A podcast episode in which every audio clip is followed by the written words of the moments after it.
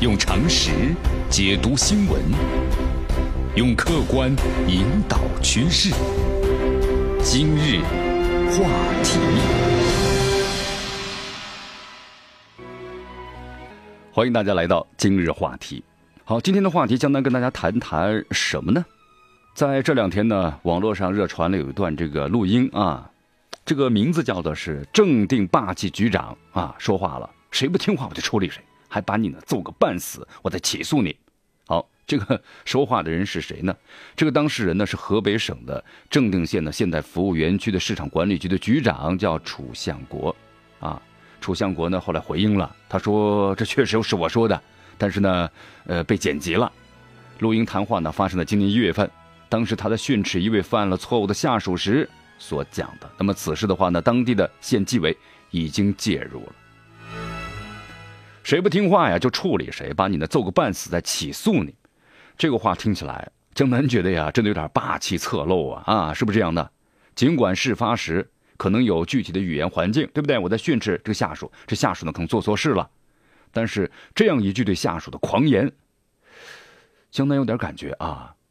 那么触发的原因，不论是什么，都和官员的公共身份形成了鲜明的反差。你不是山大王啊，啊。你不是土匪呀，啊，你不是那街上的混混呐。你看最近几年呀，屡屡曝光的官员有粗话、有脏话、有狂话，又添了个新例子。那么，类似于像这样的官员呢，霸气之余啊，给我们的感觉是形成了一道呢官场的亚文化的景观。好，在以前的话呢，我们说了，这个久被诟病的官场呢，有空话。有大话有套话，对不对？光说不做，那么一些官员现在的粗话呀，也是官话的一种表现了。见什么人说什么话。突然我们发现，这好像是咱们中国传统文化一直奉行的言论潜规则呀，是不是？对管理你的人，对你的领导点头哈腰，那么对下属什么呢？就形成了这样的一种感受。这一点呢，对咱们的官员的粗话也同样非常的适用啊。言论潜规则，你看这个官员的霸气之言呢，看似口无遮拦，其实并非是毫无顾忌的。这粗话呢，其实可以对谁讲，脾气能够对谁发，分寸在哪儿？那这官员都是经过精细拿捏的。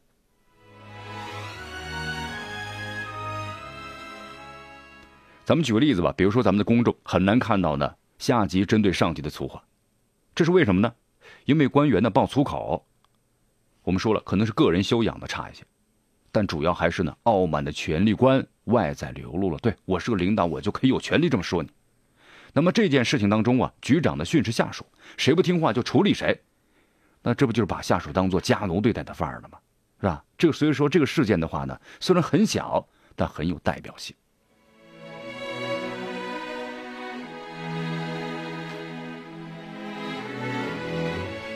所以大家呢，千万不要认为官员呢爆个粗口呢就是心直口快啊，或者仅仅说这个人素养有问题。这个不少官员爆粗口啊，都落脚于对自己身份，还有就是呢权力等级的确认啊。我有这权利来说你，那么官员动辄骂下属或者民众的话，啊，你们这人算个什么什么什么什么呀？对不对？老百姓想要公平，什么什么什么什么呀？那依仗的自身权利出口成脏啊。所以说这个骂人呢，咱们不说了吧，不是一时搂不住。而是不如有，不如说是有意识的确认自己的权威，说到底是为了巩固自己的权力存在感。好，有的时候呢，官员的霸气讲话呀，给人一种呢目中无人的质感。在这种说法呢，有的时候呢不太准确。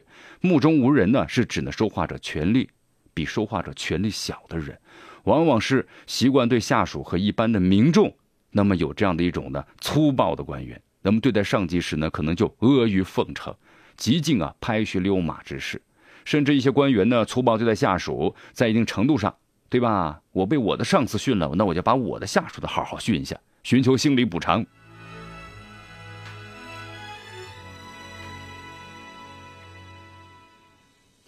在过去的官场文化之中呢，不乏有官员的粗话、霸气之言当做个性的传统啊，这其实呢是人治政治的某种的历史遗留。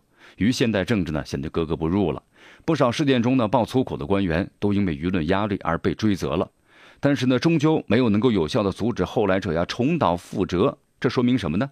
对待官员的言语问题，不能够仅以个案来纠偏。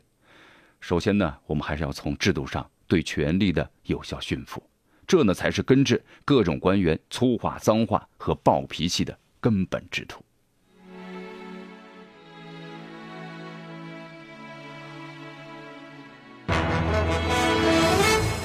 用常识解读新闻，用客观引导趋势。